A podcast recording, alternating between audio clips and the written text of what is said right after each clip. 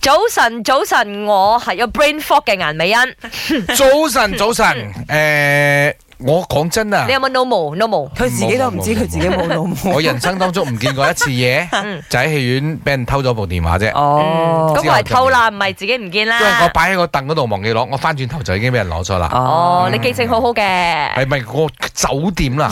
幾乎係零試過林生攞嘢好走危險啊。我今次同我啲同事出去咧，我心諗呢哋日日都去唔同嘅呢一個地方，日日都住酒店噶啦，點會仲有咁嘅情況發生嘅唔咧？係，我講好危險就係因為前方有路障，正話阿欣問你，哦，嗯你記性好好嘅，嗯你只要答係，咁你就 hashtag gg.com 啦。咁咪就係冇腦嘅人先會咁答咯。嗱，呢啲腦毛嘅人咪就係咁答 咯。喂嗱，我自己咧查實就記性都幾差嘅，講真。但係咧誒呢兩年，我發現自己誒、呃即係唔係應該講記嘢嘅方式轉咗。我首先必須要講啊，根據研究顯示，所謂記性差嘅人啊，查實佢哋係叻嘅。點解咁講？因為佢哋嘅大腦係有誒點講咧，即即係係會識。分啲 space 出嚟啱去記佢一啲會該記去嘅尋找嘢。嗰樣嘢，我係需要去記嘅，我就去記咯。嗯唔需要去記嘅，我即就係唔使嘥咗啲 memory。啱 filter 晒佢抹走佢先咁嗯嗯樣，嗯所以就變晒我哋其實大家都好忙啊嘛。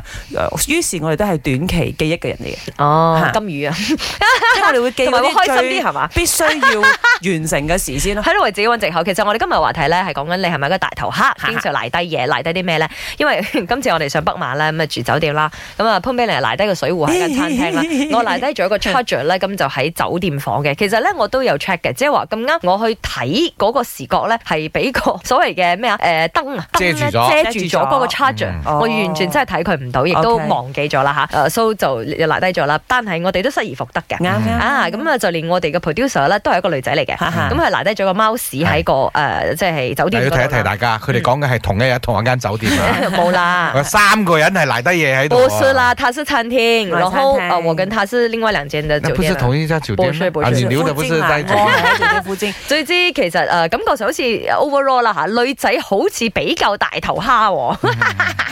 即係平時你會唔會賴低啲嘢咧？喂，馬來西亞人都好興㗎，嗯譬如走嘅時候喺餐廳食完飯，個 bag 忘記攞啦。嗯啊其實其實到餐廳嘅時候熱，除低咗件 jacket，掛喺個凳嗰度忘記攞啦，嗯好多呢啲咁嘅情哎況呀發，生嘅。嗯你賴低嘢唔緊要啊，我哋馬來西亞遇到好多就係賴低人啦，哎話講賴低個小朋友喺個休息站嗰度咧，呢係那個是很危險的事情嘅，係跟住揸走架車賴低架喎車。咁啊會造成呢一個人命嘅意外等係啊等嘅。